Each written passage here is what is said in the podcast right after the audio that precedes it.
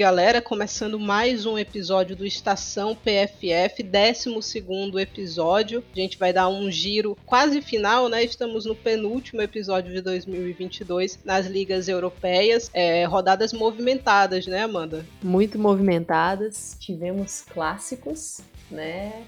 E algumas surpresas. Acho que vai dar pra gente falar muita coisa por aqui, ver como é que vai ficar esse Lyon, Real Madrid vai conseguir ganhar uma confiança para 2023? Na Alemanha, tudo continua a mesma coisa, mas tem muito papo para a gente bater aqui hoje. Então vamos nessa, vamos embarcar para Inglaterra.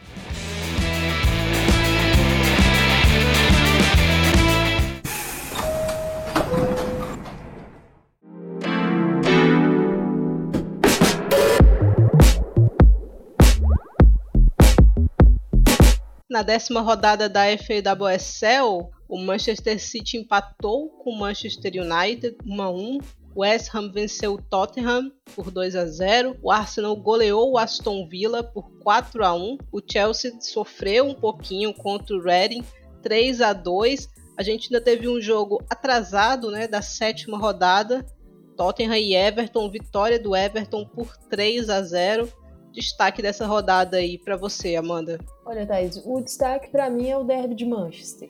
Achei um jogo muito interessante. A distância entre as duas equipes cada vez menor em termos de, de jogo, de poderio, né? Porque a gente sabe que o Manchester City é uma equipe que está aí há muito mais tempo do que o Manchester United. E o United vem diminuindo essa distância nos últimos anos. Esse jogo foi muito equilibrado e se a gente for analisar quem teve mais perto ali da vitória, acredito que, que foi o United mesmo. Teve perto de, de bater seu rival pela primeira vez no, no Etihad. Achei um jogo assim bem estudado das duas equipes e um Manchester United que foi muito bem sabendo reagir, né? Foi uma pr primeira metade de primeiro tempo que o City conseguiu dominar a posse, empurrou um pouco mais o United para trás, mas sem criar nenhuma chance de perigo. E a equipe do Mark Skinner soube é, ler bem os movimentos e fazer alguns ajustes, principalmente na parte do, do contra-ataque, das transições ofensivas, para trabalhar pelos lados, que é um ponto muito forte do United. E a gente viu a Lia Gotham pelo lado esquerdo conseguindo boas jogadas e a Ella Tune muito livre em campo, né, conseguindo movimentar tanto pela direita quanto pela esquerda para fazer as associações, a Alessia Russo saindo da área para dificultar a marcação da Alex Greenwood e também da, da Laia Alexandre. E algo interessante, Thais. A gente vem falando aqui nos últimos episódios, destacando né, o ótimo início da, da Yuri Hasegawa pelo Manchester City, só que algo que a gente sempre destacava aqui. Vamos ver como é que vai ser quando a Hasegawa enfrentar uma equipe que tenha um ataque poderoso. Como é que vai ser a parte defensiva? Porque a parte dela com a bola ela é uma jogadora muito técnica que consegue ali construir o jogo, controlar o meio-campo, tem feito um bom papel na saída de bola, mas defensivamente foi pouco testada contra grandes nomes, contra grandes peças. Eu acho que esse jogo, esse clássico, mostrou que se o Manchester City quiser brigar nas grandes competições, vai precisar de uma volante. Eu acho que a Hasegawa não é essa volante. Ela é, para mim, uma meio-campista, uma segunda volante, aquela camisa 8 que pode ser 10, pode ser até essa volante em jogos menores, mas em jogos grandes, como esse, eu acho que, que ficou um pouco. Ela deixou um pouco a desejar, principalmente controlando a Ela Tune, que foi muito difícil para ela. Ela tinha que varrer um espaço muito grande ali e acho que, que pecou em alguns momentos. Kira Walsh é um bom nome para volância desse time aí, Amanda? Ah, o torcedor do City e a torcedora do City estão chorando nesse momento, né? É, então, já tinha uma volante, né? Um volante é. no nível que é difícil de encontrar e abrir mão disso. Agora vai ter que ir pro mercado, né? Ou para uma aposta ou para pagar muita grana uma jogadora mais gabaritada. Então eu acho uma situação bastante complicada por parte do Manchester City. Eu achei mais interessante disso é que olhando para os grandes confrontos, né, desse campeonato inglês, a gente tinha ficado com a impressão muito ruim do United contra o Chelsea, mas aí nos dois jogos seguintes a equipe vermelha conseguiu reverter isso, né? Vence o Arsenal da maneira que venceu, né? Buscando ali de novo uma, uma virada nos minutos finais e agora arranca um empatezinho contra o City, que é muito bom para o United, né? Porque o United está uhum. na frente, então esse empate dá uma freada, dá uma segurada ali no Manchester City. É, o United saiu na frente, inclusive. Eu acho que poderia até terminar, ter terminado essa partida com a vitória, mas aquele erro no gol ele não pode acontecer. Uma jogadora não pode aparecer livre de marcação na frente da goleira, né? Então um vacilo que custou um pouco caro aí para o Manchester United. E sobre esse lance do gol, Thaís, destacar a inteligência da Bunny Shaw, né? Foi um jogo que ela não marcou, artilheira do campeonato não conseguiu marcar. Acho que por um bom tempo a Maia Letícia e a Millie Turner conseguiram fazer um bom trabalho com ela, mas é praticamente impossível você anular uma jogadora com tamanha capacidade como a Shaw, porque se ela não está conseguindo segurar ali na parede, ela se movimenta e aí abre espaço. E no lance do gol foi justamente isso. Ela, ela consegue movimentar para o primeiro pau, arrasta as duas zagueiras que tiveram um erro de leitura, fato, como você falou, e abre ali a, a oportunidade para Laura Cumbs entrar, pisar na área e conferir. Então, assim, a, a Shaw não é uma jogadora que se resume à força física, não. Ela é muito inteligente e essa temporada tem mostrado isso. O meu destaque dessa rodada vai para Arsenal e Aston Villa, né? O Arsenal ali que flertou com a vida um pouco mais complicada, né? Porque o Villa saiu na frente com a Chrissy Hanson logo no comecinho da partida, né? 5, 6 minutos, e o Arsenal precisou buscar uma virada que demorou um pouquinho, mas quando ela veio, ela veio rápido, ela veio de uma vez só. E eu acho que esse fim de 2022 tem um nome próprio no Arsenal, né, Amanda? Viviane Miedema. Com certeza. É, era a notícia que o Arsenal precisava, principalmente depois da lesão da Beth Mead porque a, a Midema estava numa temporada muito silenciosa, uma temporada difícil e assim, a gente já tratou algumas das, das razões, né? Acúmulo de jogos, a questão da Euro, a questão da Covid, a, o cansaço mental. Eu acho que aquela pausa que ela deu fez muito bem para ela. Ela voltou revigorada e assumindo o protagonismo que o Arsenal precisa que ela assuma voltou a marcar gols, acho que voltou a jogar mais leve. É, acredito que esse sistema, com ela mais por dentro e a Black Stenius caindo um pouco mais pelos lados, tem dado certo, ainda que a Stina Black Stenius seja devendo. Né? Ela não está passando por uma fase boa, mas lógico, deslocada também, mas é o que o Arsenal tem para o momento. Não tem aí essa peça que, que é a substituta pau a pau ali com a Beth Mead, então o Jonas Eideval está tentando achar soluções. E a Midema marcando esses gols vira com certeza a bola de segurança muito importante. São quatro gols nos últimos quatro jogos. Em compensação, são cinco jogos sem marcar, né, para dona Stina Blackstenius. Deu uma assistência, para ser justa com ela, né, contra a Juve. Mas é bastante tempo, né, para uma atacante titular e um dos principais nomes de uma equipe como o Arsenal, né? Sim, é muito tempo e é ruim para uma jogadora que tá ali para marcar gols, né? Uhum. Ela tá ali para marcar esses gols. Então, mas pelo menos o Arsenal tem conseguido compensar nas partidas para vencer. Acho que um ponto muito importante, Thaís, desse jogo foi o Arsenal conseguiu capitalizar. Porque vinha, vinha sendo uma preocupação do Jonas Eideval o fato da equipe desperdiçar muitas chances, né? Vinha tendo volume, mas não conseguia definir as suas jogadas e o placar estava muito justo. Nessa partida contra o Aston Villa mostrou poder de reação, conseguiu virar o jogo rápido e aumentou a sua vantagem, abrindo ali um placar para ficar mais tranquilo. Então foi, foi uma boa partida da, das Gunners. Quem começou muito bem no jogo e depois terminou tomando um susto foi o Chelsea, né? Abriu 3 a 0 vida tranquila contra uma equipe na parte de baixo da tabela, mas depois ali mais pro fim da partida terminou tomando dois gols e foi um sufoco, né, Amanda? Sim, foi, foi um começo ali avassalador do Chelsea. A gente que estava assistindo o jogo até pensou assim: vai vir uma, uma sonora goleada né? Como foi na, na rodada Meia passada. hora 3 a 0 né? Meia hora 3 Exato, a 0 foi, foi muito rápido, né? E assim, a Fran Kirby abre o placar e a Helena Tchankovic, ela marca dois gols muito rápidos. Foi, foi diferença de o quê? Uns três minutos, mais ou menos, cada gol dela. Então, achei até que, que o Chelsea conseguiria levar. Foi, foi até uma escalação é, mais alternativa da, da Emma Reis, porque a sequência né, foi muito pesada. Teve aquela viagem para a Espanha para enfrentar o Real Madrid, então esse jogo contra o Reading, então a Emma Reis deu uma, uma rodada no seu elenco, acho plenamente natural, e o time respondeu muito bem no começo. Mas aí passou a perder algumas chances. O, o Reading é uma equipe que, que ela é uma equipe física, é uma equipe que te incomoda e tem uma característica nesse campeonato.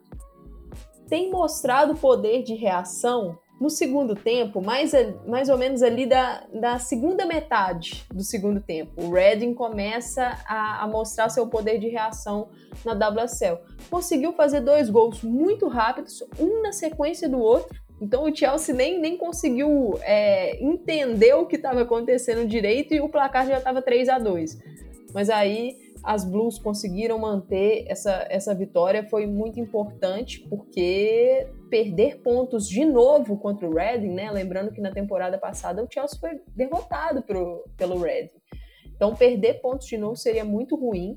Do lado positivo desse jogo fica a Tchankovic, ela que teve, Helena Tchankovic, né, um reforço do Chelsea para essa temporada, veio do Rosengard, ela, ela que teve machucada no, no início, então não, não teve sequência, não teve muitos minutos por causa disso e mostrou o seu valor. É uma peça ali que, com a lesão da Pernille Harder, pode ser uma solução para o Chelsea nessa ligação, porque ela é uma meio-campista que pisa muito na área, que tem ali uma boa criação, que finaliza bem de fora. Então acho válido a gente ficar de olho nela, né? A gente que, que vai ter essa pausa agora, mas o Chelsea já volta no ano que vem um clássico contra o Arsenal.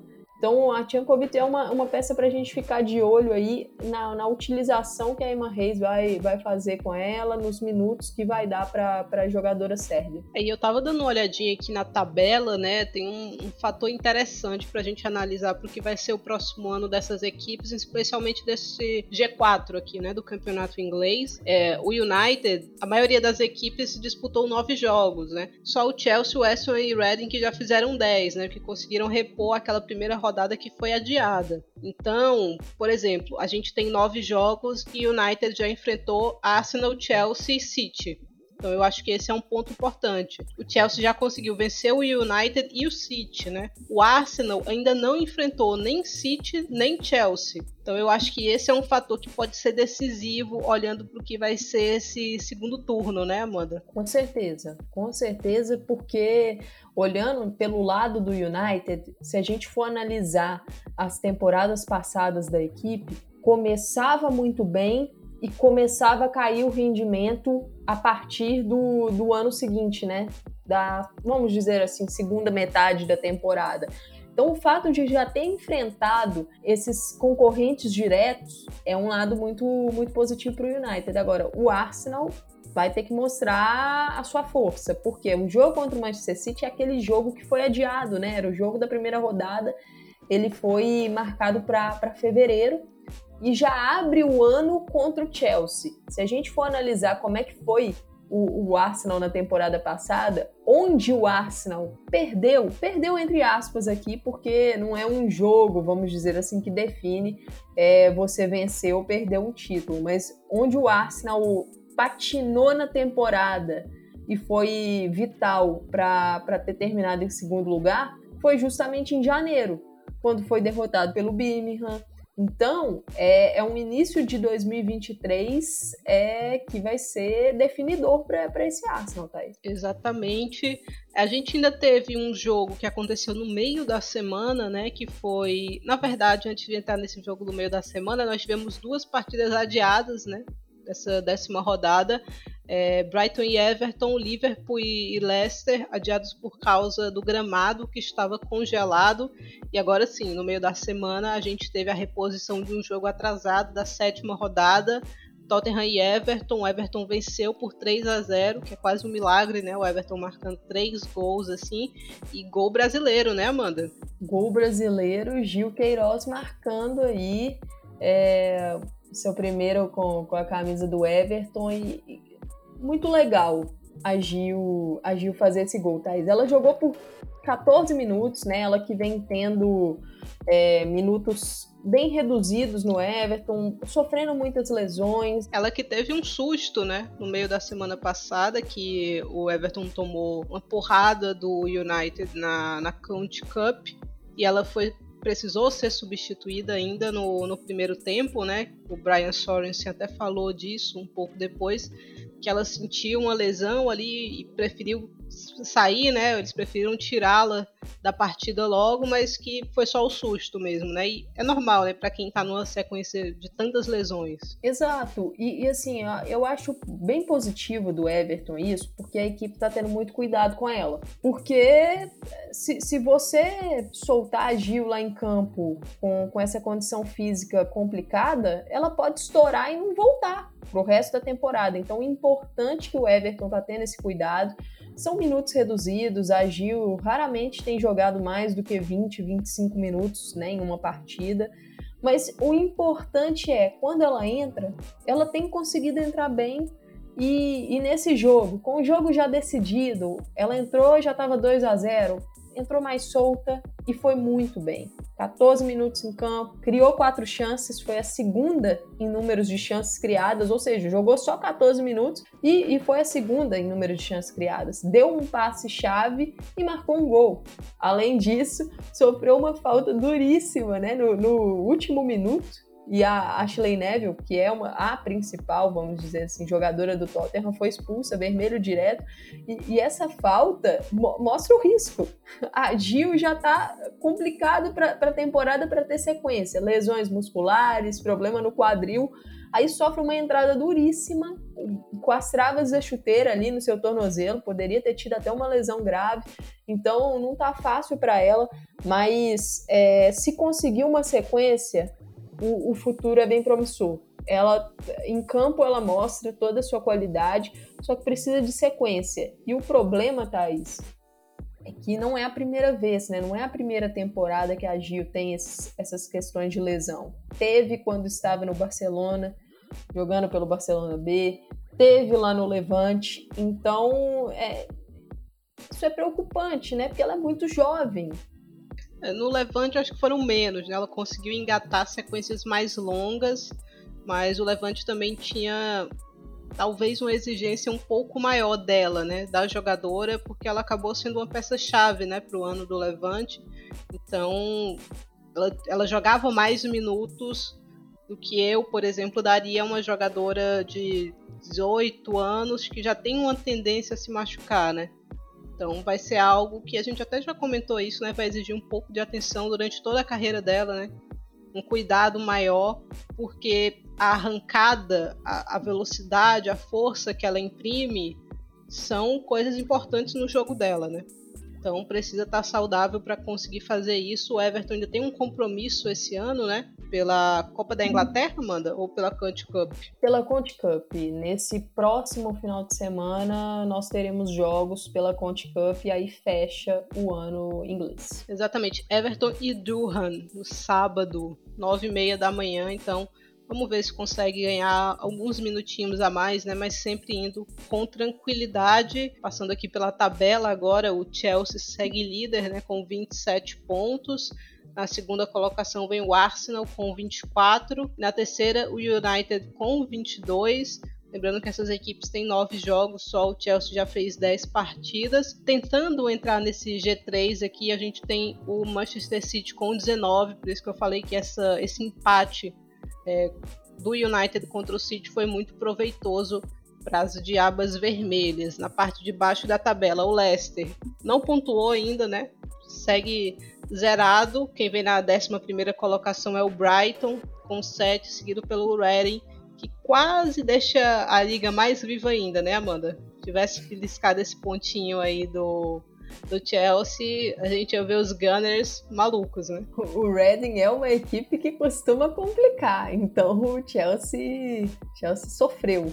Olhando para a tabela de goleadoras, Khadija Shaw, ou Bunny Shaw, né, o que você preferir, lidera com oito gols, acompanhada de Rachel Daly, né, Amanda? A gente vai ver uma corrida aí pela Daily, quem sabe, para tentar tirá-la do Vila. Se alguém quiser tirá-la do Vila, vai, vai ter que pagar alto, porque não foi um investimento baixo que, que a equipe fez. Então, para tirá-la tirá né, lá do Houston Dash, eu, eu acho difícil, para falar a verdade. A Frank Kirby aparece aqui também na segunda colocação, né? Junto com a Kate Stengel, cada uma com seis gols. E depois Dagny, Brynjasdott e Sanker com cinco, né? Então, uma tabela aqui de goleadoras apertada. A parte de assistências é liderada pela Guru Haiten, né? Nove assistências, seguida pela Caitlin Ford com cinco ella Toon e Kate Zellen também tem cinco. E com quatro aparecem algumas jogadoras aqui, como Chloe Kelly, Beth Mead, Ona Batcher.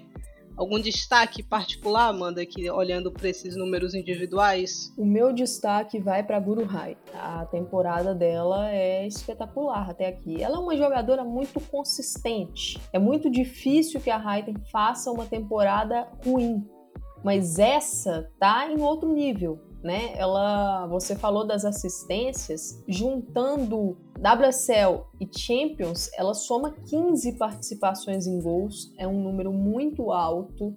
É, rainha das assistências, tem dominado ali o lado esquerdo do Chelsea, principalmente com essa lesão da, da, High, da Harder, desculpa, ela fica com uma responsabilidade muito grande ali também para ser a veia de criação do setor e ela tem conseguido corresponder.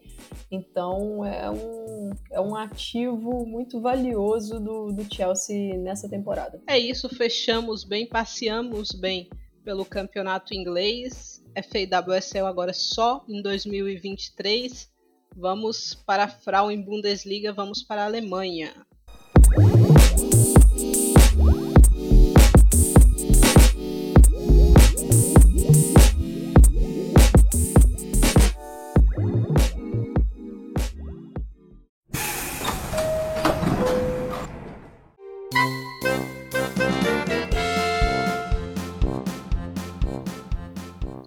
Pela décima rodada do campeonato alemão, o Eintracht Frankfurt venceu o Turbine Potsdam por 3 a 0, o Bayern de Munique venceu o Leverkusen por 2 a 0, Colônia e Freiburg ficaram no 0 a 0, o Wolfsburg venceu o Meppen por 3 a 0, o Werder Bremen e o Hoffenheim empataram em 1 a 1 e o Essen goleou o Duisburg por 6 a 0 destaque da rodada, Amanda? O meu destaque vai para o Bayern de Munique, porque esse jogo contra o Leverkusen era um jogo bem complicado.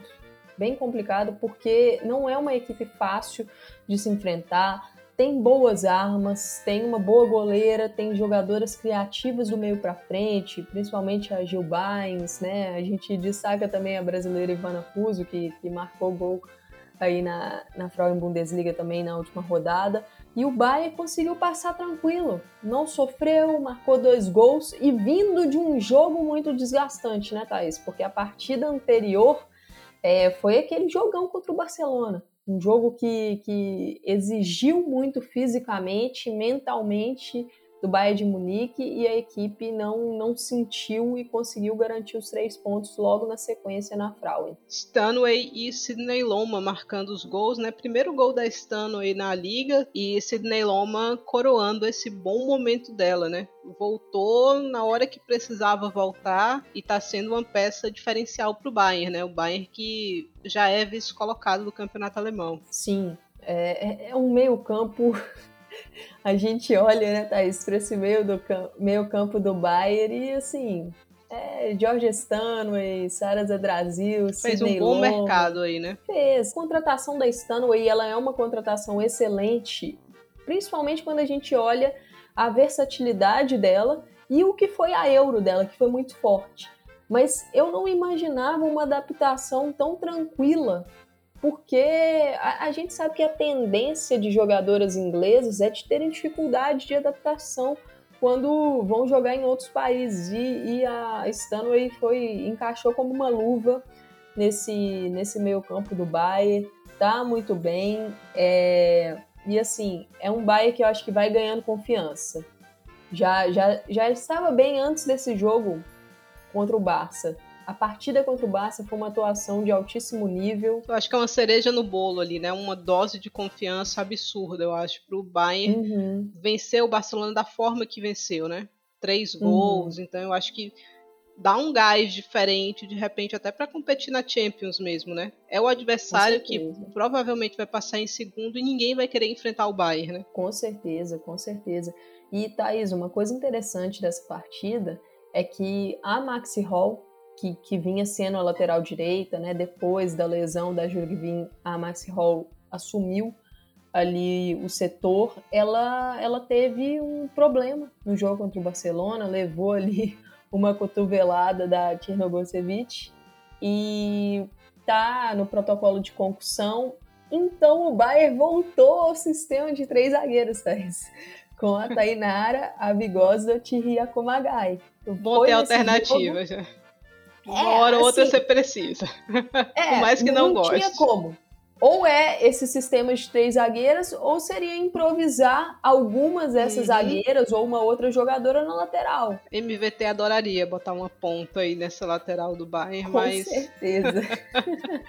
não foi a opção que a equipe escolheu. Me surpreendeu negativamente o Leverkusen não ter conseguido chutar o gol, né? É uma equipe que a gente vem destacando aqui em algumas oportunidades, tem nomes muito interessantes, nomes que eu acho que não vão ficar outra temporada na, na equipe alemã, mas acho que poderia ter brigado um pouquinho mais ali, né? Sim, poderia ter tentado desafiar mais, testado a Gross, que, que é uma goleira que, que tem feito boas defesas, é uma boa goleira, mas tem alguns pontos que, que precisa melhorar, como saída do gol, principalmente pelo alto, jogo com os pés. Então acho que faltou um pouco mais de coragem pro, pro Leverkusen nessa partida. Quem também não conseguiu chutar o gol foi o Turbine Potsdam contra o Eintracht Frankfurt. Vitória tranquila do Frankfurt por 3 a 0. Tânia Paolek, Lara Prasnik e Sara Dorsum. É, a notícia aqui relacionada ao Frankfurt é que a lateral brasileira Letícia Santos precisou operar o joelho não falaram que operação especificamente, né? Mas que ela deve ficar um tempo parada, né, Amanda? Sim, é uma notícia muito ruim. A Letícia já estava fora dos jogos do Frankfurt nas últimas rodadas e a gente não sabia por quê, né? Não, não saiu nenhuma informação do motivo dessa ausência. E agora descobrimos que foi uma lesão no joelho direito. É o mesmo joelho que ela rompeu os ligamentos, o, o, ligamento cruzado anterior lá em 2020, né, em março, naquele torneio da França pela seleção brasileira. E, e foi uma recuperação complicada dela. Voltou ali em cima da hora da Olimpíada, conseguiu ir para a Olimpíada, mas não voltou no mesmo nível que estava antes. Então é, a gente fica aí preocupado, né? Mais uma lesão no joelho, não sabemos se, se é LCA, se tem a ver com, a, com essa lesão anterior, torcendo muito para que não seja LCA, torcendo para que ela tenha uma boa recuperação. O Frankfurt falou que ela deve ficar um bom tempo parada. Então isso é um indício ruim, vamos dizer assim. É, Acho seleção... que vai ficar complicado para ela Copa do Mundo, tá isso? Porque a concorrência ali tá pesada, ela já não vinha tendo um bom rendimento pela seleção e pelo Frankfurt. Eu acho que isso é bom frisar. Uhum. Então, a situação dela não vai ser fácil, não. É, a seleção perde uma opção, né? Mesmo o, o momento dela não sendo bom, e eu concordo com você, uma jogadora que teve uma boa partida contra a Espanha ali, mas depois não conseguiu entregar no mesmo nível, né? Teve falhas grosseiras, inclusive em outros jogos, mas estava no radar, né? E agora uhum. aparentemente vai deixar de estar e com isso Kleinhardt de lateral de novo, né? Então vai tentar, vai tentando, né, se adaptar a essa posição aí. Quem sabe é o que a gente pode ver na seleção alemã. Né? Exato, a tendência é essa, já vinha acontecendo, né, nesse nesse time do Frankfurt, Kleinhardt na lateral, por mais que que seja uma zagueira muito boa e como você falou antes da MVT, né? A MVT adora. Então... botou a Niomi de, de lateral, é. vai botar a Kleinhardt, né? Por favor. A, Isso aí... a, a transição zagueira-lateral é bem menor do Exato. que uma atacante lateral, né? Então, isso aí é fichinha para dona MVT. É, tivemos ainda a equipe do Wolfsburg vencendo o Meppen por 3 a 0, né? E Tabea Vasmo balançando as redes duas vezes, né? Ela que teve uma temporada de 2021-22 muito boa, mas essa 22-23 tá devagar para ela, né, Amanda? Sim, teve uma lesão muscular na, na Champions, ficou um bom tempo parada ali, perdeu algumas rodadas da Liga dos Campeões e também da Frauen Bundesliga, voltou recentemente e está começando a engrenar. Né? É, acho que para o Wolfsburg ter perdido a Vasmut, a Eva Paior conseguiu preencher essa, essa lacuna, né? Porque a Vasmut vinha sendo a, a atacante dos gols na temporada passada e a Paior nessa tem sido ali aquela peça de segurança para marcar gol. Então, isso foi importante, mas vital para as Lobas que, que a Vasmo comece a engrenar na temporada. Por quê? Porque a fase principal vai ser em 2023, quando começarem ali é, os jogos decisivos da Frauen, mas principalmente o mata-mata de Champions, né? E teve uma, uma notícia ruim para o Wolfsburg essa notícia que, que foi lá na Champions, né, Thaís? No jogo contra a Roma. Exatamente, a Jill acabou machucando, né, ali o, o, tornozelo, tomou um pisão, né, se eu não me engano, numa dividida e só volta em 2023. Uma notícia que para o Wolfsburg aparentemente não é tão ruim assim, né, porque o campeonato alemão para agora e só vai retornar em fevereiro, né? Então eu imagino que deve ser tempo suficiente para que a Hurd se recupere, né? Exato. E a Hurd, né, que foi um nome muito falado na, na janela do meio do ano, teve ali a, algumas investidas, segundo os bastidores, né, por parte do Barcelona, e o Wolfsburg segurou, o Wolfsburg falou, olha, não vamos liberar sem termos uma substituta é. assinada. É. O Wolfsburg... Então, ela ficou. E Segundo a imprensa alemã, a, a deve ficar. Não deve ser um nome que, que vai sair do Wolfsburg nessa janela. Acho que o Wolfsburg está plenamente correto. Primeiro, reforçar um rival. Exato. Não, não é o objetivo. Segundo, ela é uma jogadora vital ali no meio-campo, principalmente pela versatilidade, né? Porque ela pode te entregar como uma meio-campista um pouco mais recuada, uma segunda volante, uma segunda meio-campista, mas principalmente pela característica dela de pisar na área, de fazer realmente essa ligação entre o meio mais defensivo e o ataque. Acho até que o Wolfsburg poderia olhar para Jill Bijens, né, para substituí-la ali, holandesa por holandesa, mas o Wolfsburg, quando surgiu esse rumor do Barcelona, né, disse que até aceitaria negociá-la, porque o Barcelona chegou oferecendo uma grana interessante, mas precisava de uma reposição, né? Então não sei se agora, é, e tudo indica que não, não é por aí que o Wolfsburg vai tentar ir nesse momento, né? Então acho que vai dar uma segurada mesmo nela, até para, como a Amanda bem falou, não reforçar o Barcelona, né? Então, Sim. um pouco mais Ô, de tranquilidade. Sabe qual é o nome? O nome que as lobas precisarão buscar, Melchido Mornar. Vai encaixar com uma luva ali. Um pouquinho diferente, mas seria muito interessante, né? Eu acho que a do Mornay vai acabar indo para os Estados Unidos mesmo. Daqui a pouquinho a gente vai falar de campeonato francês, a gente pode entrar mais, mas a oferta que a gente tem ouvido da NWSL é muito grande, né? Então eu acho difícil uma jogadora recusar uma quantidade dessa é, e ser uma peça importante, né? Numa equipe e num campeonato muito interessante também, como é o campeonato americano. A gente teve o Hoffenheim tropeçando no Werder Bremen, né? 1 a 1. Até conseguiu abrir o placar, mas tomou o empate muito rápido, que é uma frustração de certa forma pro pro Hoffenheim que o Werder Bremen não venceu nenhum jogo até agora, né? Então são quatro empates, um desses contra a equipe do, do Hoffenheim. Então dá uma freada naquela, naquele bom momento que o Hoffenheim vinha tendo, né? Vinha de vitórias, aí uma derrota e um empate agora. Então vai ficando mais frio aqui na quinta colocação. E a gente teve também uma goleada. Para mim, o resultado mais surpreendente dessa rodada que foi bastante previsível. O Essen meteu 6 no Duisburg. O Essen, antes dessa partida, só tinha marcado 7 gols. Em um jogo só marcou 6. Então, um resultado surpreendente, não tem como ser de outra maneira. Acho que essas equipes aqui estão tranquilas, né? Na, nessa parte da tabela, com 10 pontos já, com 6 de vantagem para quem está dentro da zona de rebaixamento. Então, o Werder Bremen, apesar de, especialmente em termos de torcida, né? Ter sido incrível nessa temporada. Eu acho muito difícil que ele consiga escapar do rebaixamento. Sim, e assim, essa vitória do Essen foi tão importante porque era, era um jogo de, de seis pontos contra o Duisburg, né? É, tava ali uma diferença de apenas três pontos para essas equipes na tabela, mas justamente por isso que você falou, Thais. Dá aquela distância para a zona de rebaixamento agora. É, o Essen abriu seis pontos do Werder Bremen e nove pontos do Potsdam. Então realmente dá essa, essa segurança, principalmente porque vai ter essa pausa agora para poder trabalhar, para poder recuperar suas jogadoras, ver a questão de estratégia, então dá uma, dá uma tranquilidade. Olhando para a tabela do campeonato alemão, o Wolfsburg é líder com 30 pontos. Na segunda colocação vem o Bayern de Munique com 25.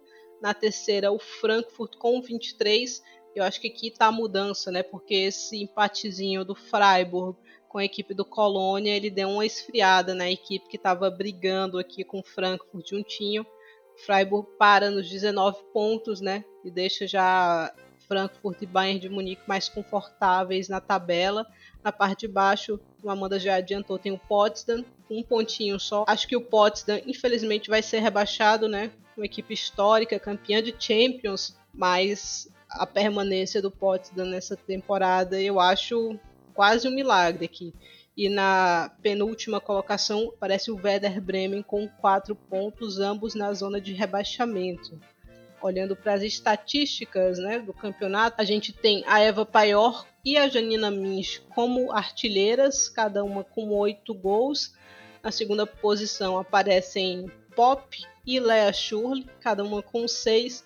E aí tem um monte de gente com cinco gols, entre elas Dilhur, Nacho Weng, Prasnika, Frey Gang, Linda Dalma, muita gente dividindo essa terceira colocação. Quem lidera o campeonato em assistências é Caro Simon, são cinco assistências para a lateral do Bayern de Munique, seguida por Bárbara Dunst, do Eintracht Frankfurt, com quatro. Eva Paior tem quatro também, Felicitas Hauck, Linda Dalma, Mirai Sim, muita gente aqui com quatro assistências. Algum destaque individual, Amanda? Olha, acho que é Eva Paior, como eu falei, tá fazendo uma grande temporada, mas junto com ela, eu queria destacar a Minge. Do, do Freiburg, porque é uma jogadora que, que assumiu a responsabilidade mesmo. A temporada do Freiburg é muito boa e ela tem sido muito decisiva nos jogos, né? Por mais que você tenha destacado aí que esse resultado, esse tropeço tirou ali o contato maior do Freiburg com o Frankfurt, pensando nessa terceira vaga para a Champions, é, isso não apaga a grande temporada da Minge. Então, Eva Paior e, e Janina Minge. É, vamos ver se a Janina Minge, qual caminho ela vai fazer, né? Quem foi do Freiburg para um grande também foi Clara Bull, né?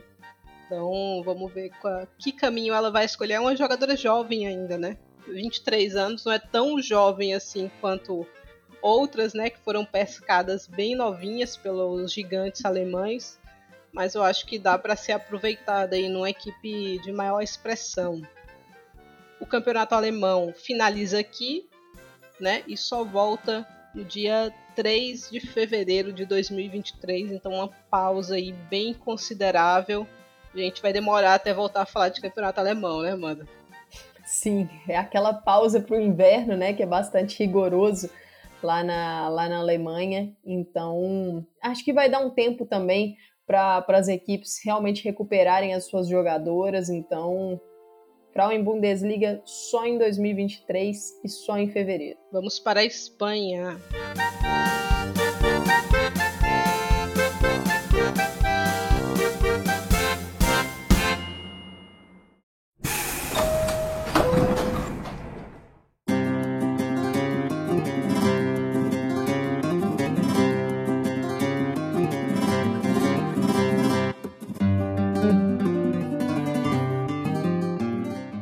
Pela 12 rodada da Liga F, o Madrid CFF venceu o Valência por 3 a 1, o Barcelona venceu o Alhama 4 a 0, o Sporting Elva venceu o Villarreal por 3 a 2, o Alavés venceu o Sevilha por 2 a 0, o Levante Las Planas venceu o Granadilha Tenerife por 1 a 0, Real Betis derrotou a equipe do Atlético Bilbao por 1 a 0 Levante e Real Sociedade fizeram um jogaço 4 a 3 para o Levante e o Real Madrid venceu o Atlético de Madrid. A Amanda é uma canária, ela botou um pontinho aqui é, depois desse tópico no nosso roteiro, que na hora eu vou querer que ela comente aqui particularmente esse ponto. Mas algum destaque, Amanda, já que você é, foi ousada aqui no, no último ponto do nosso roteiro? O destaque vai justamente para esse último ponto, tá? Esse, o destaque dessa rodada é a Kathleen. Marcou seu primeiro gol com a camisa do Real Madrid e num clássico que estava complicado, né? O gol foi no final do jogo, se não me engano, 83 minutos, mais ou menos, assim. Então era, era um resultado que o, que o Real precisava muito, não, não podia é, a, qualquer resultado que não fosse a vitória em termos de tabela seria ruim para o Real nessa partida. E assim, o destaque da Kathleen ele não fica só nesse gol. A gente vai falar mais quando a gente entrar no jogo, mas foi um, um bom desempenho dela. E, e isso numa temporada que não tem sido a mais simples e a melhor delas em termos de performance da zagueira brasileira, acho que conta muito. O destaque dessa rodada não tem como ser diferente que não o clássico, né, por tudo que essa partida movimenta. Eu concordo com você. Foi a melhor partida mais de longe, assim, foi a melhor partida da Kathleen no Real Madrid. Teve uma ou outra falha ali, mas que acabou não, não se transformando em jogada tão perigosa assim por parte da equipe adversária e ainda resolveu com um gol, né? Foi um jogo que o Real um jogo que está encaixado numa semana complicada para o Real, né? Porque tem jogos da Champions com rivais difíceis, né? Antes era o Chelsea, depois essa partida vai ser o PSG. Então era uma semana que a gente já sabia que ia ser muito exigente e você conseguir terminar com uma vitória relativamente tranquila, eu acho que é um ponto importante nesse duelo. Foi a primeira vez que a gente teve é, o mandante vencendo, né? Geralmente, geralmente não, nos quatro jogos anteriores eram duas vitórias para o Atlético na casa do Real Madrid, duas vitórias para o Real Madrid na casa do Atlético. Então, o que me chamou mais a atenção desse confronto, acho que foi isso, o Real que sofreu pouco. Nos outros jogos contra o Atlético de Madrid tinha sofrido muito mais. E eu acho que isso também passa pela uma mudança de patamar, né? Acho que o Real subiu um degrau e o Atlético de Madrid se não está estancado no mesmo degrau há alguns anos, ele desceu um, né? Então. E, e o Thaís, nessa partida, assim, a, a, lesão da Ludmilla, ela com certeza afeta o poderio de ataque do Atlético. Isso é um fato. É, artilheira do, do campeonato, vinha sendo, então, assim. Mas a Agibad é uma jogadora muito difícil de ser marcada. Ela e ela tem características que casam com fragilidades do Real, que é uma equipe que tem algumas dificuldades para controlar um pouco a profundidade quando enfrenta atletas muito velozes, atletas que atacam bem o espaço, e o Real conseguiu controlá-la. Como você falou, o, o Real não sofreu, né? O Atlético não teve grandes oportunidades nessa partida, então acho que isso foi um ponto muito positivo. E a Agibade ela caiu justamente no lado da Kathleen, né? Então acho que mais um ponto aí da boa performance da zagueira brasileira. A gente acabou não vendo o Toril mexer tanto na equipe quanto eu estava esperando, né? Por, por ser uma partida encaixada entre dois jogos de Champions. Mas a equipe se mostrou fisicamente bem, né? Ele fez algumas substituições um pouco mais cedo é, meu destaque também, além da Kathleen, que fez um bom jogo, né? O Rocio, muito bem. A Rocio vem numa temporada muito, muito boa. Se estivesse melhor acompanhada sempre, eu acho que a gente falaria mais dela positivamente. Mas é uma boa zagueira. E Toleti, acho que está voltando a um nível muito interessante. Né? Uma jogadora que sofreu um pouco com as lesões nesse começo de temporada e vai recuperando o ritmo, né? Um momento importante. Eu achei que ela já contribuiu de maneira bastante interessante nessa partida. Eu prefiro ela um pouco mais avançada no campo do que ela joga com o Real, mas está voltando a ser aquela jogadora importante.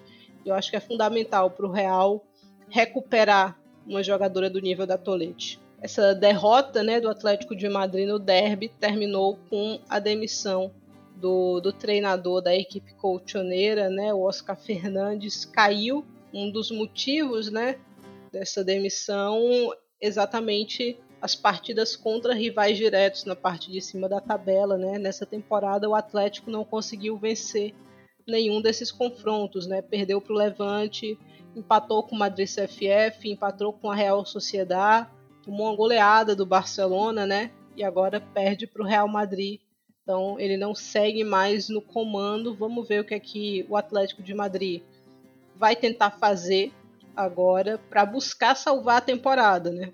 Porque mais uma vez a equipe colchoneira está ficando fora da zona de classificação da Champions e para um time como o Atlético de Madrid isso vai pesando ano após ano, né? Então vamos ver, mas é uma diferença de pontos considerável já. Outro destaque dessa rodada foi Levante 4 a 3 contra a Real Sociedad. Um jogaço. 10 minutos a gente já tinha dois gols. A Real Sociedad saiu na frente. O Levante empatou e virou. A Real voltou a empatar no segundo tempo, mas um minutinho depois, na jogada seguinte ao empate da Real Sociedad, o Levante assumiu a frente do confronto, conseguiu marcar o 4 a 3 e aí só nos acréscimos a Real Sociedad marcou seu terceiro gol uma partida muito divertida de assistir, especialmente se você era aquele espectador neutro, né? Eu não estava torcendo para nenhum lado. É, para mim tem um destaque muito claro nessa partida que é a Mayra Ramírez. Que temporada faz Mayra Ramírez? Via um pouco mais discreta ultimamente, mas ela fez um jogaço contra a Real Sociedade imparável, né? Ela deixou a Ana Tejada e a Vanegas na saudade em mais de uma oportunidade muito forte, corpo a corpo com ela. Foi impossível para as defensoras da Real Sociedade. Então, uma jogadora que está mostrando um nível incrível, marcou gol, fez, fez o diabo nessa partida. A Alba Redondo também marcou nela, que é a artilheira do campeonato espanhol. É, Gabriela Garcia marcou nesse jogo por parte, fez o gol do empate da Real Sociedade, né, o 2 a 2 então foi um jogo bem divertido de se acompanhar. Esse Levante vai dando trabalho nessa temporada, né? Mesmo perdendo jogadoras ano após ano, vai conseguindo construir equipes competitivas e a gente tem aí o Santos Vera fazendo mais um bom trabalho. Ele que tinha saído de uma maneira meio estranha do Atlético de Madrid e agora vai se reencontrando aí com um bom futebol. Ô Thaís, e você citou as duas atacantes do Levante, elas formam uma dupla de ataque muito boa. Muito boa, porque eu acho que uma complementa a outra. Exato. E, e tem sido interessante mesmo ver esse time jogar.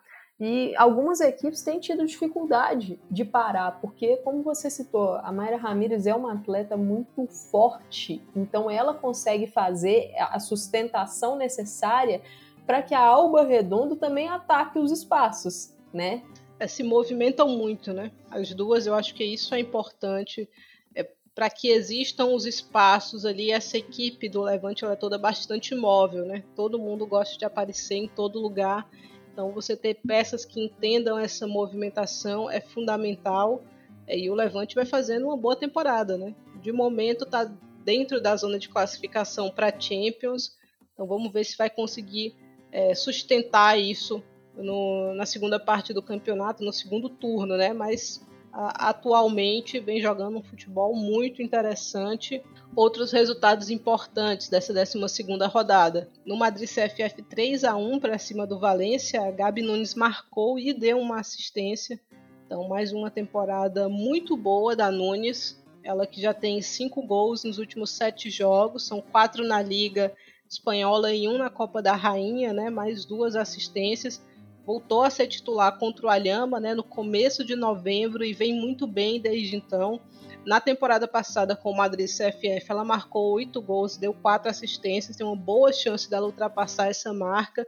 É uma jogadora que, com essa ida dela para o futebol espanhol, defensivamente o jogo dela melhorou muito. Eu lembro que uma vez estava olhando para os números dela e comparando a temporada com o Corinthians e a primeira temporada com o Madrid CFF, eu estava olhando isso junto com o Thiago Ferreira e a gente viu um crescimento defensivo enorme, né? Então, a Nunes hoje é uma jogadora muito mais completa e vem fazendo mais uma boa temporada, quem sabe para alçar voos maiores, né, Amanda, na Europa? Com certeza. É, acho que a consistência é importante para ela ter consistência, ter minutos em sequência, né? Ela que, que vinha começando do banco, passou a ter mais oportunidades como titular, passou a marcar mais vezes, o seu entrosamento ali no ataque do Madrid CFF aumentou.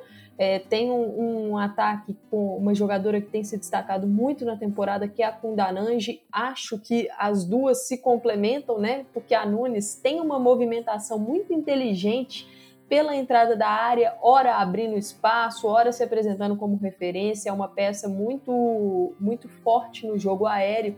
E a Kundanand já é uma jogadora mais de velocidade, de atacar espaço, então acho que, que as duas se complementam ali, muito bom que a Nunes esteja ganhando é, mais minutos. E como você citou, Thais, essa questão da evolução do jogo sem a bola. Hoje, a, a gente assim sempre frisa isso, nos nossos podcasts, nas nossas lives no Planeta Futebol Feminino, porque é algo realmente vital hoje em dia. Hoje não existe possibilidade de você ter sucesso se as suas jogadoras não se envolvem no jogo sem a bola. Não há mais espaço no, no futebol de alto rendimento para você realmente ter conquista, ter êxito para jogadoras que ficam paradas, que são passivas. Eu acho que esse foi um ponto muito importante da Nunes na Europa, na Espanha. Ela conseguiu ter um pouco, ela conseguiu evoluir nessa parte, né? É uma jogadora que engaja mais dentro de campo. Evoluiu por clube, evoluiu na seleção também, né?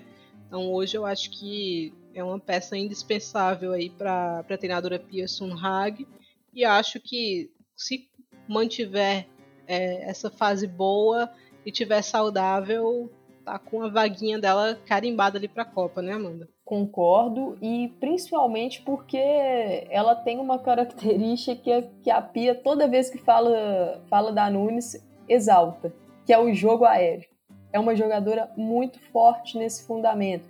Então, ela traz é, características diferentes das nossas outras atacantes, que Algumas delas são mais baixas, são jogadoras mais de, de drible. Não, a Nunes é uma atleta que consegue sustentar um pouco mais fisicamente, que no jogo aéreo ela se destaca tanto em bolas paradas quanto para dar ali uma casquinha no meio de um jogo. Então acho que a vaga dela, se ela estiver saudável, está encaminhada para a Copa. Ainda nessa rodada, o Barcelona venceu o Alhama por 4 a 0, né? Líder contra é, Lanterna, não ia ser grande desafio. O Barcelona rodou bastante o time, inclusive. Destaque aí para Bruna Villamala, voltando a marcar pela equipe depois de ter passado um bom tempo lesionada, né? Então vai ser uma concorrência interessante aí para 2023 no ataque aí a volta da Bruna Villamala, o Shoala marcando também, né? Vamos ver se esse golzinho dá um pouco mais de confiança para atacante nigeriana que está numa temporada muito ruim e teve um destaque do AS, né, que é para Pina, né? Cláudia Pina, ela também marcou nessa partida, mas a matéria destacava o fato dela ser uma das principais goleadoras da equipe, né, com cinco gols, junto com a Geise, a Tinogosevic e a Salma. E ela também é líder de assistências, né, com seis assistências, né, uma mais que a Patri, duas a mais que a MAP. Então a Pina vai assumindo um pouquinho esse Barcelona na ausência de Alexia Putelhas. Tivemos ainda o Sporting Elva vencendo o Villarreal por 3 a 2, vitória fundamental para a equipe do Sporting Elba, que vai ficando mais próxima do seu 18º ano na primeira divisão. Já tem 15 pontos e geralmente 25 salvam do rebaixamento. A última equipe que caiu com 25 foi o Málaga em 2018-19 terminou empatado em pontos com o Sporting Elva na ocasião, né? Acabou sendo rebaixado no critério de desempate a história do Esporte Uelva é bastante interessante, né? A equipe é treinada pelo Antônio Toledo, né? Já tem mais de 450 jogos no comando da equipe, é um dos cofundadores do, do clube, deu uma pequena pausa no seu cargo ali na temporada 2020-21 por conta da pandemia.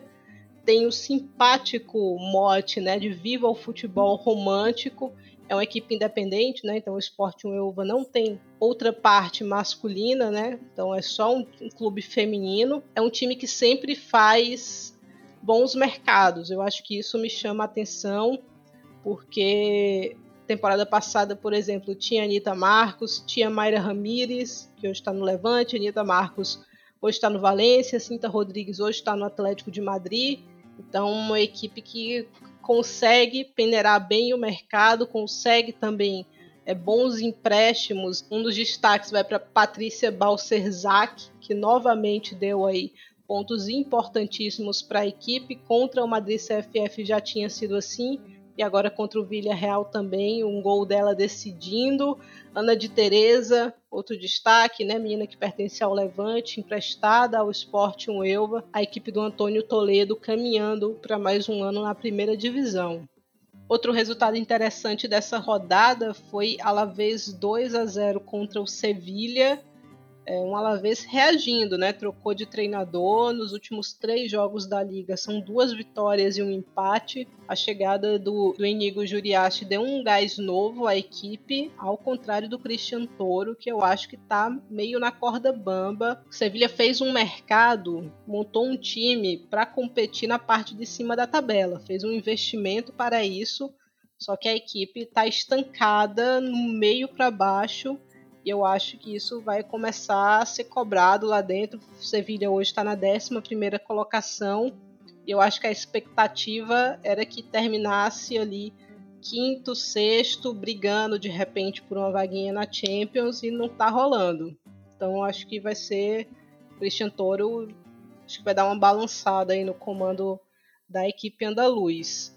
A gente teve ainda, como eu já falei, o Levante Las Planas, né, vencendo o Granadilha Tenerife Levante Las Palmas conseguiu quebrar uma sequência muito ruim de derrotas, soma três pontinhos importantes para dar aquela respirada a mais, especialmente porque o Alavés está reagindo Olhando para a classificação do Campeonato Espanhol, o Barcelona é líder com 36 pontos, seguido pelo Real Madrid com 28, o Levante com 26. Beirando aqui a zona de classificação para Champions, tem o Madrid CFF com 25 e o Atlético de Madrid, como eu falei, um pouquinho mais atrás com 23. Na parte de baixo da tabela, o Alhama é o lanterna com 3 pontinhos. O Alavés reagiu bem, tem nove pontos agora, só um ponto atrás do Villarreal. Então acho que o Alavés vai brigar de forma interessante para não ser rebaixado. Olhando para as estatísticas do campeonato até o momento, o Alba Redondo é artilheira com 11 gols, seguida por Rachel Kundananji com 9, Ludmilla tem 8, e aí na quarta colocação aparecem alguns nomes como a Mayur, como Esther, com 7 gols marcados. A parte de assistências é liderada pela Nereis Aguirre, tem sete assistências. Na segunda colocação vem a Cláudia Pina. E na terceira tem alguns nomes. Um deles é Caroline Weir, o outro é Maite Oroz. Patrick Guiraro também aparece por aqui. Algum destaque individual, Amanda? Olha, Thaís, é, eu, eu assim, você você acabou citando a Kundananji, eu assim, a temporada dela é muito boa Alba Redonda também com boas participações em gols, mas eu vou dar o meu destaque para Geise. A gente chegou a falar né, no, no episódio passado do início dela no Barcelona e, e ela tem sido assim é uma, uma adaptação muito boa, tem conseguido ser decisiva quando não dá no toque de bola, ela tá ali na frente para poder trazer essa, essa parte, essa fisicalidade maior, e eu acho que ela tem conseguido unir essa fisicalidade dela com o coletivo. Lógico, ainda não é perfeito, tem muita coisa para aprimorar, a questão do entrosamento e tal, mas eu acho que vale um destaque para ela. A gente está aí na, na, no final dessa, dessa primeira parte né, da Liga F, no final desse 2022. E, e eu tô surpresa positivamente como ela encaixou bem ali no, no Barcelona. É, a Jayce com certeza foi. É, encaixou como uma luva, né? Ali trouxe, agregou exatamente o que o Barcelona estava sentindo falta e nesse momento que o time passou por muitas lesões, né? Ela foi uma das que puxou o carro, né? Então eu concordo aí com o seu destaque positivo para ela. A gente vai elencar destaques, mais destaques positivos, né? E fazer uma seleçãozinha no próximo episódio, né, Amanda? O pessoal pediu aí e a gente vai trazer isso é, no episódio da próxima semana. Mas acho que a Geise, de repente, tem boas chances de pintar por lá, né? Ah, eu, eu acho que estará por lá. é isso, falamos bem aqui de Espanha, vamos para a França.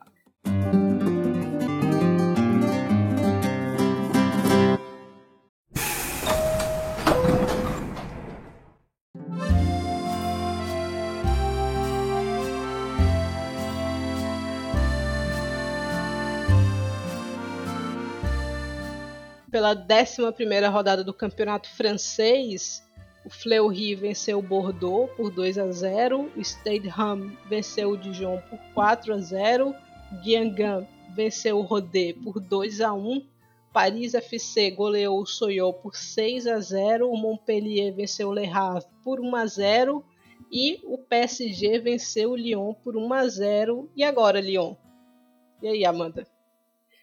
O, o resultado surpreendente da rodada. Surpreendente porque o clássico, o Lyon, por mais que esteja passando por dificuldades, né, instabilidades nesse, nesse ano, muitas lesões tal, era o favorito para esse confronto. E aí eu vou trazer um dado aqui que eu acho que, que mostra o quão importante é, é a, era a sequência do, do Lyon em casa, né, um dado do futebol feminino. É, o Lyon ele perdeu em casa pela Dean Arquemar pela primeira vez desde 18 de janeiro de 2014. Naquela oportunidade tinha sido derrotado também por 1 a 0 pelo PSG e isso encerrou a maior invencibilidade em casa na história da primeira divisão. Eram, foram 95 partidas com 93 vitórias do Lyon e dois empates. É um time que, atuando em seus domínios, é extremamente dominante. E o PSG conseguiu quebrar essa sequência. Um gol da Diani aos 87 minutos. Então foi lá no finalzinho mesmo. Um gol que veio de um escanteio, né? E assim, difícil pensar que o PSG conseguiria é, vencer ali em jogada, diferentemente de uma jogada aérea ou de um contra-ataque. Se, se eu fosse imaginar o PSG incomodando o Lyon, seria justamente no jogo aéreo e em contra-ataque. Conseguir um gol dessa forma com a Diani, que vem numa grande temporada, Thaís. É, a gente discutiu aqui várias vezes como não é ideal ter a Diani como essa peça centralizada não é ideal, mas acaba sendo necessário pela falta de, de profundidade desse elenco do PSG. E ela tem conseguido contribuir com gols, é artilheira do campeonato com nove gols, tem três assistências e está sendo extremamente decisiva para as parisienses. Está sendo o nome do PSG nessa temporada, eu acho, né? Eu não gosto dela ali, eu acho que é um desperdício, porque ela é uma ponta muito melhor, porque ela não é a finalizadora mais precisa que existe mas ela que tá puxando o PSG nesse começo de temporada, né? Ela, Gayoro também aparecendo por ali. Então são essas que estão dando essa sustentação para a equipe passar por esse momento complicado, né? Fez, foi mal no mercado do meio do ano, acho que vai tentar reparar as coisas agora no mercado de inverno, mas vai terminar o ano de 2022 líder do campeonato francês, né? Então eu acho que tem um valor muito grande nisso, um Lyon que teve mais oportunidades, mas não soube aproveitar, né? Com certeza. É, é uma equipe que tem sofrido com essa questão de concretizar as suas chances, né? É, foram muitos placares justos nessa, nesse campeonato francês até aqui. E isso é até surpreendente. A, a vitória, a goleada para cima do Dijon por 8 a 0, ela foi um ponto fora da curva. Né? O Lyon marcar oito gols, conseguir placar elástico nesse campeonato francês tem sido um ponto fora da curva.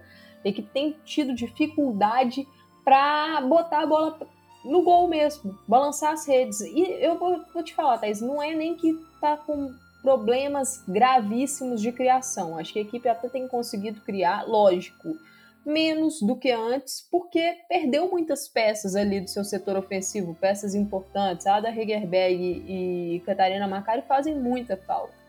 Mas é um Lyon que tem conseguido criar jogadas, às vezes é, usa como muleta o jogo aéreo de forma excessiva, mas é um recurso, querendo ou não, mas tem tido dificuldade de balançar a rede. E nesse jogo contra o PSG não foi diferente. Eu até acho que o Lyon teve ali as melhores chances, mas não conseguiu furar o sistema defensivo do PSG e isso tem preocupado a Sônia Bom Pastor. Né? Ela deu declarações pós-jogo, falando que até o tempo de recuperação né, dessa partida com a rodada da Champions seria muito curto, mas que eles iam estudar o que deu de errado. Mas a preocupação inicial dela tem sido nessa questão de concretizar as oportunidades. O Lyon que ainda tem os desafios da Champions, né? De cara, então, um final de ano que pode cobrar caro para a equipe francesa, né, Amanda? De repente se perde um desses jogos e não avançar da fase de grupo seria uma catástrofe, né, para o Lyon. É, a forma como a última rodada, né, a quarta rodada da Champions foi desenhada, ficou boa para o Lyon porque o Arsenal ganhou da Juventus. Então as francesas conseguiram ultrapassar as italianas na tabela e agora só dependem de si. Mas tem esse confronto direto com a Juve na última rodada da Champions, que, que pode ser ali decisivo para uma classificação ou não para a próxima fase. Se o Lyon não passar para o mata-mata da Champions, vai ser um, um fracasso retumbante, Thais. Não é um grupo fácil, mas a equipe é a atual campeã da competição. Então seria um fracasso. Por mais que, que Arsenal e Juventus sejam adversários ali competitivos, não dá para a gente pensar no Lyon fora desse mata-mata. É, então vai ser uma sequência aí complicada para Bom Pastor resolver esses problemas. São pou, é um pouco tempo, mas está tendo volta de algumas jogadoras, né? A Mandinha Ri está de volta de lesão, acho que, que é uma peça fundamental ali para esse meio campo.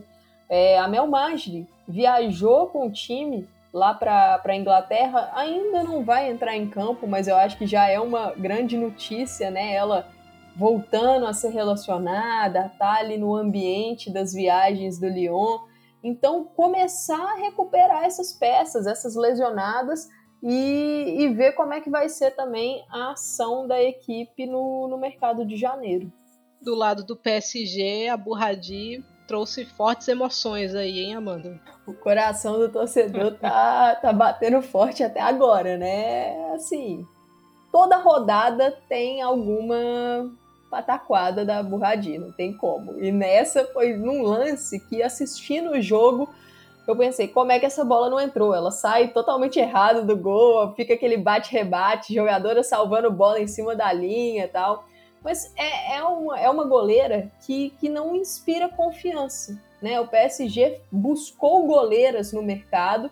É, a sua goleira que vinha sendo titular, a Bárbara Votikova, teve, né, o, rompeu o ligamento cruzado anterior no, no fim da temporada passada, né, no jogo de Champions. Se não me engano, até contra o Lyon, a partida né, do mata-mata da Champions, ela que está de volta. Voltou a treinar, a goleira tcheca, mas o PSG vai no mercado e traz duas goleiras que não são é, aquelas mais seguras, Sara Burradi e Lydia Williams. Então, agora tá tendo aí que, que seguir com, com uma peça que, por mais que seja muito experiente, seja uma jogadora histórica da França e do seu rival, né, não inspira confiança. Só que eu queria fazer um destaque, Thaís, do PSG. Eu achei uma fala bem interessante da Guerrero. Ela, ela deu uma declaração sobre o treinador Gerard Precher. Ela falou que o Precher, com a sua chegada, ele trouxe uma mentalidade diferente para o grupo. Ele conseguiu injetar ali a, a mentalidade de não aceitar a derrota, o ódio pela derrota. Aqui a gente busca vencer, queremos um grupo vencedor. E, e ela falou que isso tem sido combustível para para a equipe na temporada de, de não aceitar resultados negativos. Tem sido difícil, o PSG em alguns jogos aí da, do campeonato francês tem sofrido, para vencer as partidas, mas achei interessante a Guerrero, né, que é a capitã da equipe, ela tinha perdido a faixa no começo por causa da, daquelas especulações de ida para o Chelsea e tal, mas retomou a faixa de capitã, tem feito uma temporada muito boa, mas achei interessante essa declaração dela, de, de que para mim simboliza que o grupo está fechado com o treinador por mais que o desempenho não, não venha sendo perfeito tal, eu acho que, que deu a entender essa, essa fala da, da Guerrero que o grupo tá fechado com o Prechê. É, depois do DJ Oli Nicole, né? Qualquer melhora ali era bem-vinda, então. Mas ainda bem que, que o PSG tá conseguindo reagir, né? Porque a sensação que essa temporada passava pra gente é que ia ser um arraso, né? Por parte, né, nem porque o Lyon estivesse jogando uma bola absurda, mas porque o PSG passava a sensação que não ia ter gente, né, suficiente para competir. E agora, além da liderança do, do campeonato francês, segue vivo na Champions, né? Tem uma partida decisiva aí no, na semana, na sexta-feira, contra o Real Madrid, e depende só dele, né? Uma vitória bota o PSG na próxima fase. Então, eu acho que de repente a coisa pode mudar na França, né? A mesa pode virar aí e a gente tem um Lyon perseguindo, né? O que não é o habitual. Exato. E pensando em sequência, o PSG vai ter que agir nesse mercado de janeiro. É, Para mim, assim, é algo in, indispensável, indiscutível. Se a equipe não buscar pelo menos uma ou duas peças ali do meio para frente, principalmente, vai ser difícil sustentar é, essa liderança no francês, sustentar até uma, um mata-mata de Champions. Sustentar essa vantagem, né? Que é um pontinho, mas é uma vantagem. É, outro destaque aí dessa, dessa décima. Outro destaque dessa décima primeira rodada do campeonato francês é que temos novo lanterna, hein? Guingamp, vivíssimo, reagiu, venceu o Rodé e empurrou a equipe do Rodé para sua posição, né? Agora ela que ocupa a 12 colocação, o Guiangam subiu duas, está na décima, fora da zona de rebaixamento, pelo menos de forma imediata. Era do, dos únicos aqui que tava. Dos únicos lanternas que a gente vem falando, né, Amanda? Que tava com pinta que podia reagir e reagiu mesmo. Exato, conseguiu ali uma boa sequência, né? Duas, duas vitórias consecutivas e subiu na tabela. E agora tá tudo aberto lá embaixo. Tudo aberto, até o Dijon que pode se preocupar, porque é uma equipe que vem sofrendo sofrendo algumas goleadas, né? Tem o pior saldo da liga e o Gangan se recuperando. O Dijon tomou 22 gols nos últimos quatro jogos. Eu não sei se se é pena ou se é armação já, porque é, tá complicada a situação, assim. Até você querendo fazer isso é difícil, né? Então, situação do Dijon, que antes era confortável, né? Porque o Guingamp não reagia, de repente passa a ser perigosa, porque só um pontinho separam essas equipes. Exato, e assim, são quatro derrotas seguidas do Dijon e as quatro por goleada. E que goleada, né? foi, foi qualquer goleadinha. É, Outro destaque dessa rodada também está no jogo Stade Ham 4 de João 0, já que a gente está falando dele aqui. Melk do Mornay e Kessia Bussi, hein? Do Mornay. É uma dupla. Marcou o primeiro, né? Deu duas assistências, a assistência do terceiro gol. Quase sem querer, né? Porque ela bate pro gol, mas foi qualquer coisa, né? Do jeito que ela bota a bola na frente, mas aí você olha para a assistência do quarto gol também, uma bola longa, esticada com muita qualidade, né? Então, é uma jogadora aí para a gente ficar muito atenta, muito jovem, muito talentosa, extremamente talentosa. Kessia Bussi também é jovem, né? Anotou um hat-trick nessa partida. Mas a pergunta que não quer calar é: do Mornay volta para o campeonato francês depois da pausa de inverno, Amanda? Olha, complicado, porque primeiro eu achava que ela não estaria no ramo nessa temporada. Eu achava que, que ela seria uma, uma jogadora para liderar aí a busca por transferência na, ali na janela de, de verão. Existe essa proposta lá dos Estados Unidos, lá da NWSL, ninguém falou qual o time, mas surgiu rumor no meio do ano que quem estaria atrás dela era o Casey Current. Então, é um rumor que existe. A janela forte dos Estados Unidos é essa janela, diferentemente da Europa, né? Essa é a janela forte dos Estados Unidos. Então vamos ver aí. Acho que, que para falar a verdade, acho que é 50-50, Thaís. Eu, eu não me surpreenderia se ela terminasse a temporada no RAM, para falar a verdade. Pensando aí que, que a janela europeia é muito forte no meio do ano tal, mas é, olhar para Melchido Mornay e vê-la no ramo nessa condição que ela tem, uma jogadora extremamente técnica, muito decisiva, é pouco para ela. Ela merecia um centro maior, um time maior. Ela alinha muito bem a questão física com a questão técnica, né? Acho que esse jogo deixa isso muito claro. É, e tem cara de time grande, né? Tem como você negar. Então, vamos ver quem vai se mexer primeiro, né? Ou quem vai e... se mexer pagando o mais caro por, nela. E Thaís, se PSG ou Lyon perderem do Mornay, aí vai ser incompetência para mim.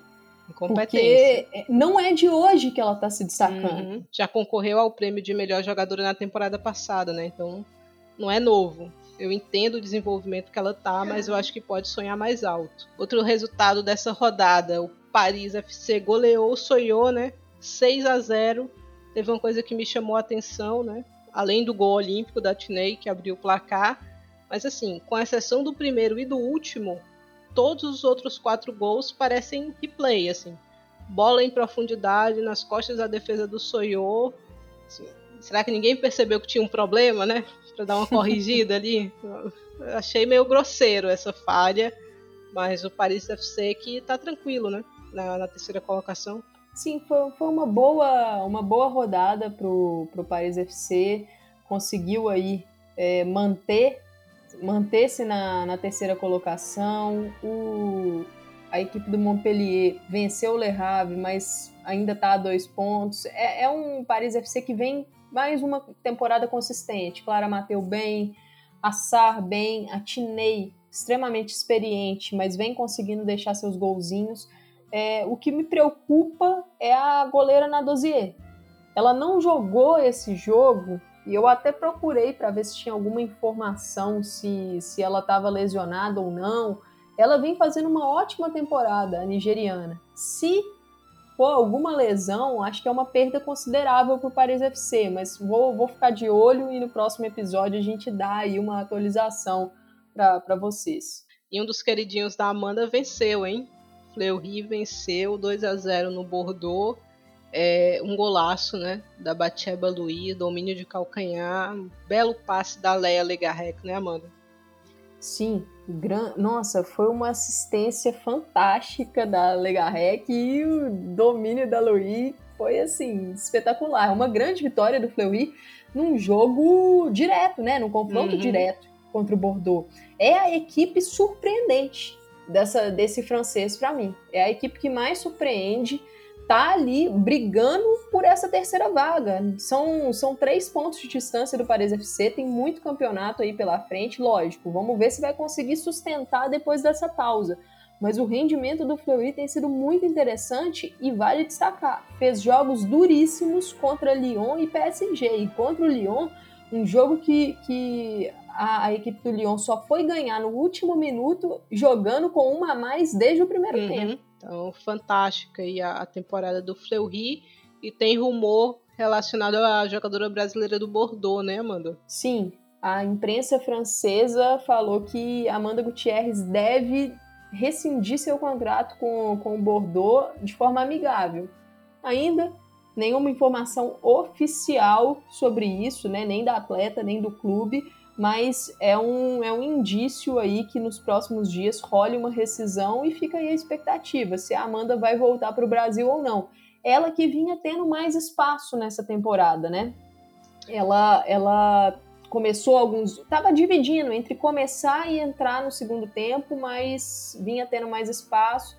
Mas acho que a adaptação não, não foi das melhores, né, Thaís? É, não foi aquele, aquele encaixe que a Tainara teve, né? A Tainara chegou titular já e seis meses depois estava no Bayern, né? Então foi só uma ponte ali no Bordeaux. A Amanda demorou a engrenar, o Bordeaux passou por situação complicada, né? Nesse período aí, é, correu o risco de, de desaparecer, né? Dívida. Então não, não, não sei como é que tá a situação certinha da equipe por lá Amanda Gutierrez, a gente viu por aqui uma jogadora muito desequilibrante, né? Muito jovem ainda. Vamos ver se alguma equipe do Brasil vai conseguir trazê-la de volta ou se ela vai insistir nesse, nesse sonho de jogar fora, né? Então, de repente, uma liga espanhola, né? Pode ter uma adaptação um pouco mais, mais tranquila, né? Mais simples. Pode ser uma porta interessante se ela quiser continuar por lá.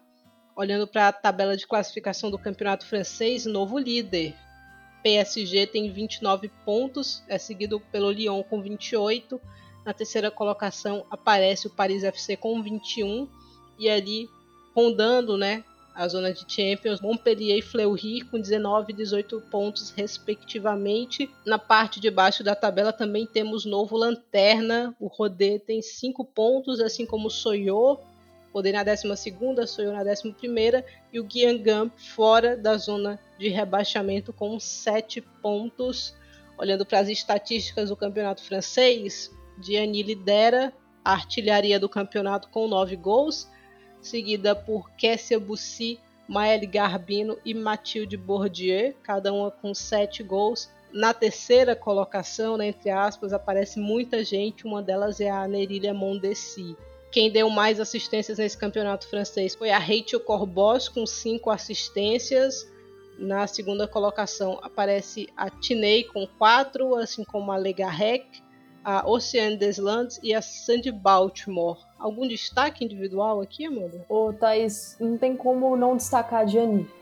É, o, o, esse início, né, essa primeira metade quase de, de francesão que ela vem fazendo é muito boa e jogando numa função que não é a sua melhor, numa equipe desorganizada ainda, que, que ainda tem problemas de, de conexão, de associação, que não está no, no seu primor em termos de performance, a Diani tem se destacado positivamente. Mas eu queria destacar também as jogadoras dos times menores, né?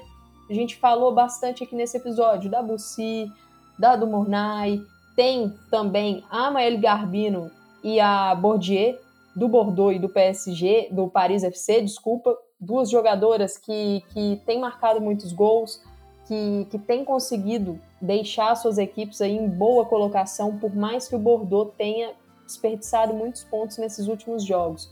E um destaque que falei bastante durante esses últimos episódios, né, desde que o Estação tá aí no ar, as haitianas, né, Thais? Não tem como as haitianas têm feito aí uma, uma ótima temporada de campeonato francês. Infelizmente, a seleção do Haiti tem que defender, porque se o futebol fosse só atacar, o Haiti estaria na Copa. Né? Ainda pode estar, mas vai precisar defensivamente melhorar bastante ali. Mas é isso, acho que rodamos bem por todas as ligas europeias nesse penúltimo episódio. Próxima semana a gente está aqui para falar de Liga Espanhola e para fechar, para amarrar, fazer um balanço do que foram os campeonatos até o momento. Dá like, compartilha, curte, segue o PFF em todas as suas redes, acompanha as lives.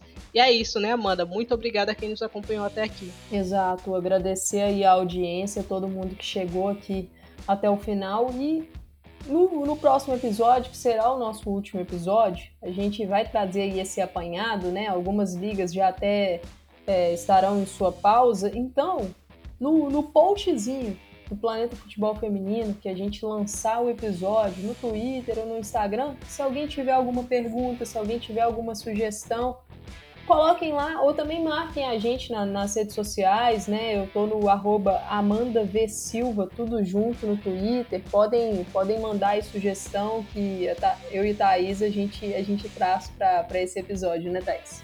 É isso mesmo, arroba Thaís Viviane GN lá no Twitter.